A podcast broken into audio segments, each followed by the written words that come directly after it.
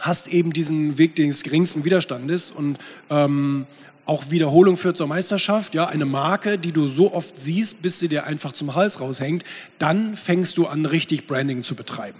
Coca-Cola zum Beispiel. Gutes Beispiel. Als die angefangen haben mit ihrem, mit ihrem Marketing, ihr Scheißlogo auf jede freie Wand zu klatschen, ging das erstmal jedem so auf den Senkel, dass man sich beschwert hatte, dass auf einmal Coca-Cola hier sich so selber so wichtig nimmt.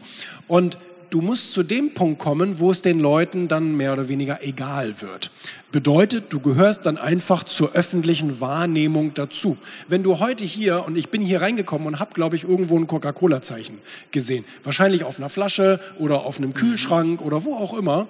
Aber es stört einen einfach gar nicht mehr. Es gehört zum, es gehört zur Geschichte der Welt mittlerweile dazu. Und so kannst du das mit deiner Marke auch machen, die, die einfach, oder dich selber, entweder dich selber oder deine Marke oder beides, so lange den, den Leuten sozusagen aufs Auge zu drücken, bis du zum, zum gesellschaftlichen Leben dazugehörst. Und wenn man an ein Erfrischungsgetränk dann denkt, automatisch an Coca-Cola denkt und wenn man an Steuerberatung denkt oder an äh, einen Fliesenbetrieb, automatisch irgendwann an deinen Betrieb denkt. Ne?